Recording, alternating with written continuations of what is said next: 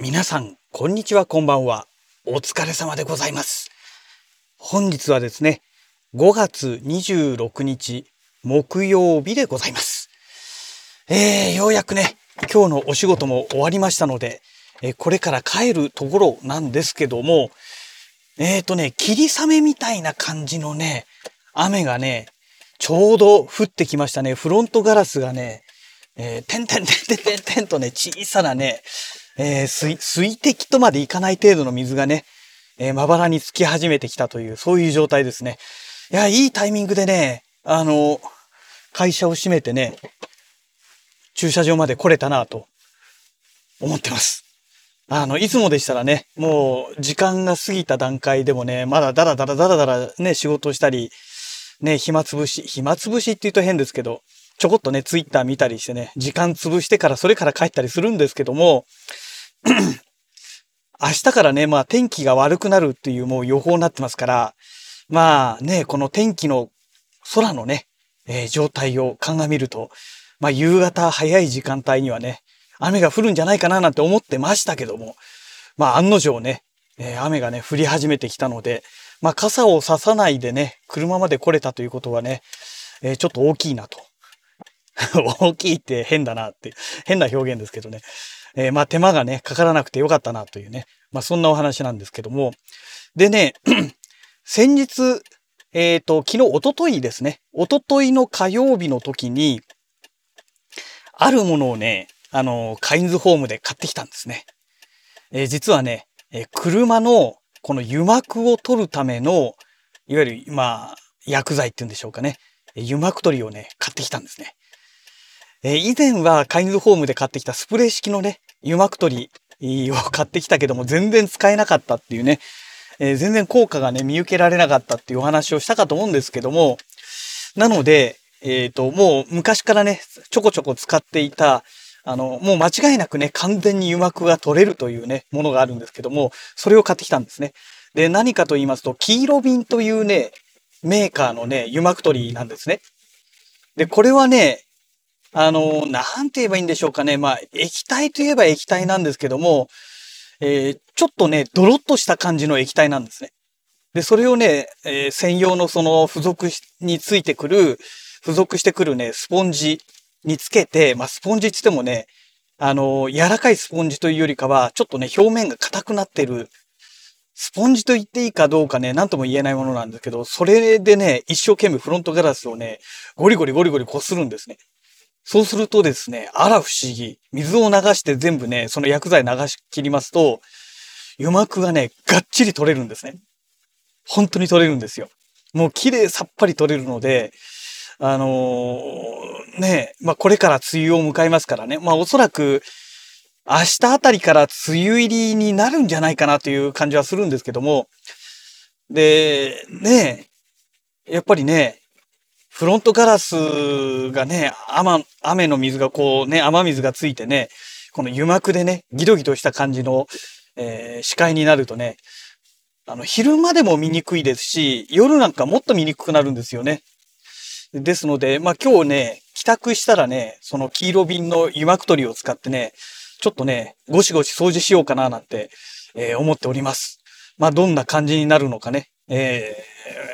まあやって、やってみなくてももう過去何度も使ってますから分かってるんですけども、ね、で、雨もね、あの、まあ走ってる関係があってね、えー、フロントガラスに今ね、ポチャポチャポチャポチャつくんですけども、なんて言うんでしょう、そんなに降っていないので、あの、雨水がつくのと乾いていくスピード、どっちが速いかというと、乾いていくスピードの方が若干速いような、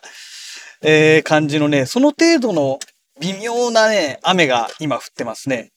まあ多分、明日の午前中がね、どうもね、ピークになるらしいですので、ですからまあこれからね、どんどんどんどん雨が強くなってくるんじゃないかと思いますけども、まあとにかく、あれですね、えー、明日はね、完全に油膜が取れた状態のフロントガラスでね、ちょっと車を通勤でね、走っていきたいななんて思っております。はい。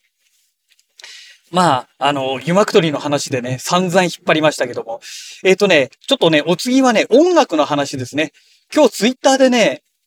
えっ、ー、と、コルグの、その、コルグのアプリ関係のね、えー、そのアカウントがあったんですけど、そこがね、ツイートしててね、おお、これはと思ってね、早速ダウンロードしたんですけども、えっ、ー、と、コルグモジュールというね、あのー、まあ、iPad もしくはパソコン版でもあるんですけども、iOS 版と、えー、パソコン版のものがあって、で、まあ私はね、えー、iOS 版のものを持ってるんですけども、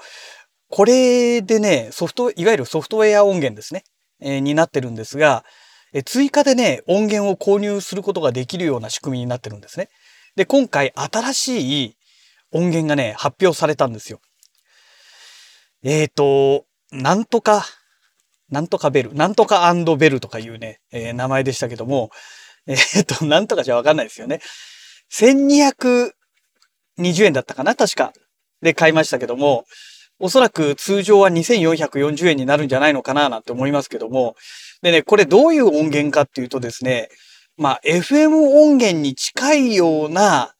あの、キラキラ系の、金属のね、キラキラ系の音なんですよ。まあ一応説明では PCM 音源っていうふうに書いてありましたので、まあ FM ではないですけどね。あの昔の FM 音源って、あのね、金属のキラキラしたね、あの、音が多かったじゃないですか。なんかそれをね、イメージさせるような、そういう音源でしたね。なので、うん、これはとりあえず買っとくかということでね、えー、ポチりました。で、まあ私のね、音楽の起源、起源となってるものっていうんでしょうかね。えー、ものがね、あのー、まあいわゆるイージーリスニングとかね、ニューエイジミュージックとかなんかそっち系の音楽なんですけども、まあ BGM の主体となってるね、えー、楽曲で、えー、まあ有名なと、有名かどうかなとも言えないんですけども、まあ有名どころですと、宗次郎とかね。あ、宗次郎はこれシンセサイザーじゃないわ。これオカリナでしたね。えっ、ー、と、じゃなくてね、宗次郎じゃなくて、鬼太郎か。鬼太郎とかね。あとは、あの、姫神とかね。うん、まあ、この、この系統のね、曲を知ってる人じゃないとね、ジャンルが好みの人じゃないと、まあ知らないかもしれないんですけども、えー、あとはね、えっ、ー、と、ドイツの人になるのかな？クスコっていうね、えー、南米系のね、え、まあ曲が主にね、やってた、まあシンセサイザー奏者っていうんでしょうかね。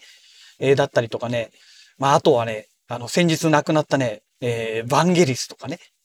まあ、この辺のね、人たちのね、曲をね、高校生、大学生ぐらいの頃ね、よく聞いてたんですね。まあ、あの、シンセサイザーじゃないですけども、先ほど言った宗次郎なんかもね、よく聞いてたんですけども、で、まあ、その中の一つの中に、まあ、例えばあの、ね、えー、宮崎アニメで有名になりました、えー、久石譲なんかもね、聞いてたんですけども、あの、シンセサイザーバリバリのね、あのキラキラした感じのね、音の曲が好きでね、まあ、特にこの姫神とかね、あの辺の曲がね、まさにそんな感じなんですね。いやー、いい、いい曲なんですよ。で、そういった系のね、曲を作るにはやっぱりそのキラキラ系のね、あの音がね、必要なんですよね。うん。で、まあ今回そういった音源だったので、あの、迷わず買ってしまったというね。で、音源だけがどんどん増えていって、全然ね、曲作りをしてないっていうね、えー、笑えないオチに今なってるんですけども、まあ、いずれね、あの、まあ、今年のクリスマス、うん、また、またクリスマスソングの話かよっていう話になるんですけども、今年こそはね、ちょっとクリスマスソング作りたいななんて、えー、思っておりますが、まあ、果たして去年もそう言ってね、え確か去年も今頃から言っててね、結局できなかったってオチがあるので、まあ、今回もね、果たしてどうかなっていうのはあるんですけども、まあ頑張ってね、ちょっといろいろね、もう、あの、音源そのものはね、いっぱい手に入れてますので、えー、なんとか頑張って作りたいななんて思っております。はい。えー、そんなわけでね、え、自宅の駐車場に到着しましたので、本日のラジログはこの辺りで終了したいと思います。それではまた。